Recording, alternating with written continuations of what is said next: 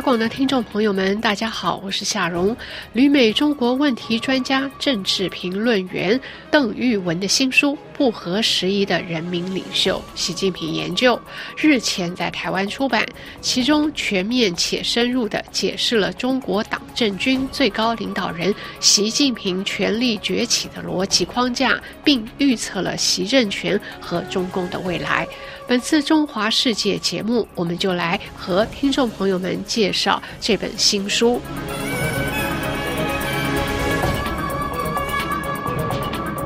习近平治下的中国走向何方？不但攸关中国自身命运，也牵动全球震惊情势。而不合时宜的人民领袖习近平研究。则从一个长时间视角、系统且全面性的对习近平政权进行研究评估和阶段性总结，全书七万余字，并收录多篇近年曾经发表过的文章。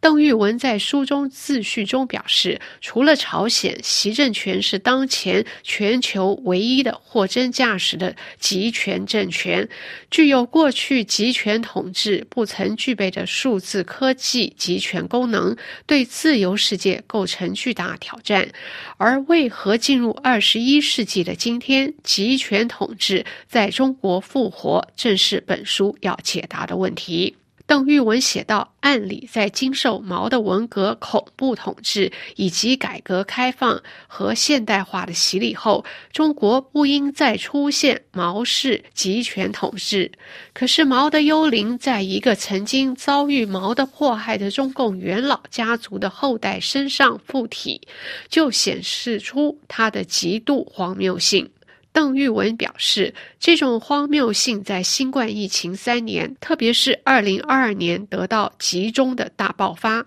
让世人见证了这个政权在因应疫情管控人民上是何等的荒腔走板。据他分析，习近平虽然在中共二十大如愿以偿获得了中共书记第三个任期，但有权而无威。权威根本不足以支撑权力，所以他的权力本质上是脆弱的，随时可能遭遇某种重大挑战。另外，在新书正式面世前，五月八日，作者在他的 YouTube 育文世界录制了一期名为《习近平，我要成为人民领袖》。在这期节目当中，他形容习近平是一个犹抱琵琶的人民领袖。他说。作为一个自我期许非常高的人呐，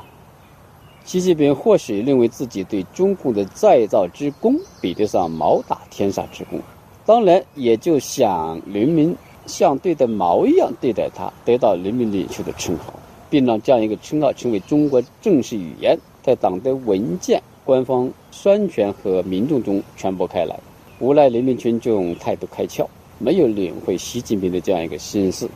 他也没有毛的自信，怕遭到党内和群众的反对，所以呀，他要不要将人民领袖的称号正式推出的这样一个问题上，我认为习近平是有些犹犹犹犹豫豫的。极好隔段时间通过央媒放风细看，看党内和社会的反应。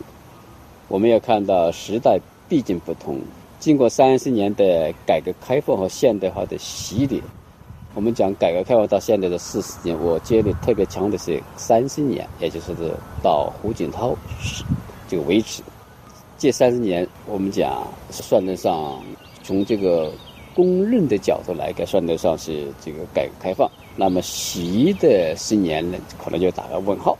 在这三十年，我们讲经过这三十年改革开放和现代化的洗礼，多数民众还是有基本的免疫力，分辨得出好与坏。即便毛在世啊，他今天要得到人民领袖的尊称，恐怕也很难。那么，其过去十年行高压统治，虽然人们不敢或者不愿反抗，被迫晋升，但要他们去附和、呼应当局的人民领袖称谓啊，是不可能的。一些基本的底线是不能突破的。从历史来看呢，我们讲人民领袖不是自封的，也不是由他人廉价奉送的。习倘若真要让自己成为十四亿中国人发自内心认可的人民领袖，最起码要广开言路，让人民畅所欲言，没有任何顾虑的说出他们想说的话。当局今后还会用“人民领袖”来描述习，但要强推这个称号成为官方正式用语啊，人们都这样称呼他，我认为是断无可能的。看来呀，习只能遮遮掩掩的，或者说是半遮半掩的，让全国人民了解他这样一个心思。美国著名研究中国的学者黎安友替。邓玉文这本新书撰写推荐序文，黎安友写道：“邓玉文阐述了在胡锦涛时代中国共产党面临危机之后，习近平面对当时已经变成泥足巨人，以至于无法保证其生存的共产党，进行了强力集权的原因和过程。他深刻地分析了习的统治方式，对习要完全控制中国社会的做法提出质疑。”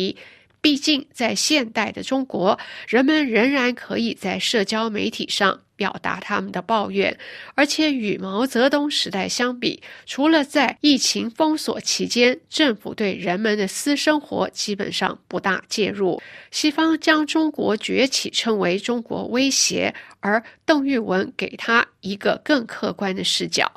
习近平寻求地区主导地位。因为没有他，中国永远无法免受他认为的来自美国的永久威胁。这种对地区主导地位的争夺确实威胁到现状。但中国要实现这一雄心，面临许多障碍。在亚洲之外，中国也在寻求更多的力量，但主要是为了市场准入和外交影响，而不是政治或军事优势。习近平并不寻求向其他社会传播共产主义意识形态或中国模式。即使中国的这些目标并不像许多美国人想象的那样具有威胁性，但他们的确挑战了美国在世界上的地位。美国自然会做出抵制。过去，华盛顿迟迟没有意识到中国实力不断增强带来的挑战，而现在他终于开始反制。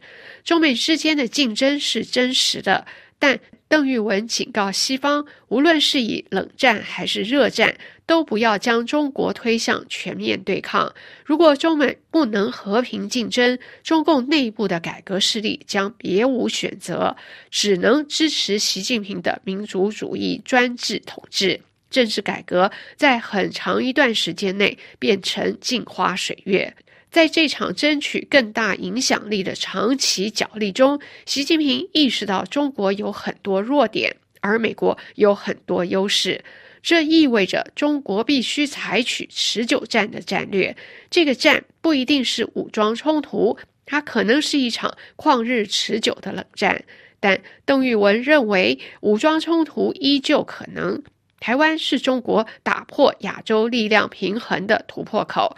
不仅出于历史和战略原因，台湾本身对中国很重要。但如果中国在台湾问题上与美国对抗，并成功威慑或挫败美国的干预，那么整个亚洲的力量对比就会发生变化。中国将一举实现取代美国成为地区主导力量的目标。既然美国也明白这个逻辑，那么台湾就成为对对方都利害休关的问题，这就是武装冲突难以避免的原因。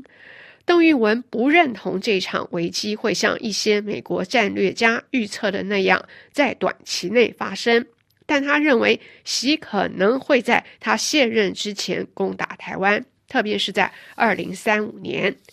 邓玉文也展示，尽管习近平上任的头十年取得了很多成就，但他并非没有弱点。他有着独裁者的缺陷，也就是说，他只靠自己夸大自己的知识，不向他人问计而一意孤行。不仅在社会上，甚至在执政党内部，他都不容忍独立势力，这形成了一种扼杀社会创新和适应的情绪。独裁者容易铸成大错，而习已经犯了一些错误。他统治的中国比毛时代的中国发达得多，也更受普世价值观的影响。他在党内外都有敌人，他甚至不能信任自己在统治集团中的同僚。像习近平这样强势领导人，可能是欲摆脱江湖统治的弱点，挽救中共所必须的。但一人统治不可能永续，这些都是让邓玉文认为习近平执政方式是过渡性的，最终会被其他执政方式替代的原因之一。这本书以一个深思熟虑的路线图结尾，描述在中共领导下如何进行政治改革。不会造成社会动乱，并且达成真正的有制衡、独立的司法机构和负责任的政府。中国的国家宪法其实为中国的民主做出了良好规制，但前提是全国人大必须删除中国宪法共产党管制一切的序言。在序言之后，宪法的其余部分描述了一个良好的民主制度。只要中国严格按照宪法的规定运作，序文最后表示荣幸推荐此书，因为邓玉文分析当代中国的眼光比其他论者都更深远。以上是由夏荣主持的《中华世界》，感谢 r e s i a n 的技术合作及您的收听，下次节目再会。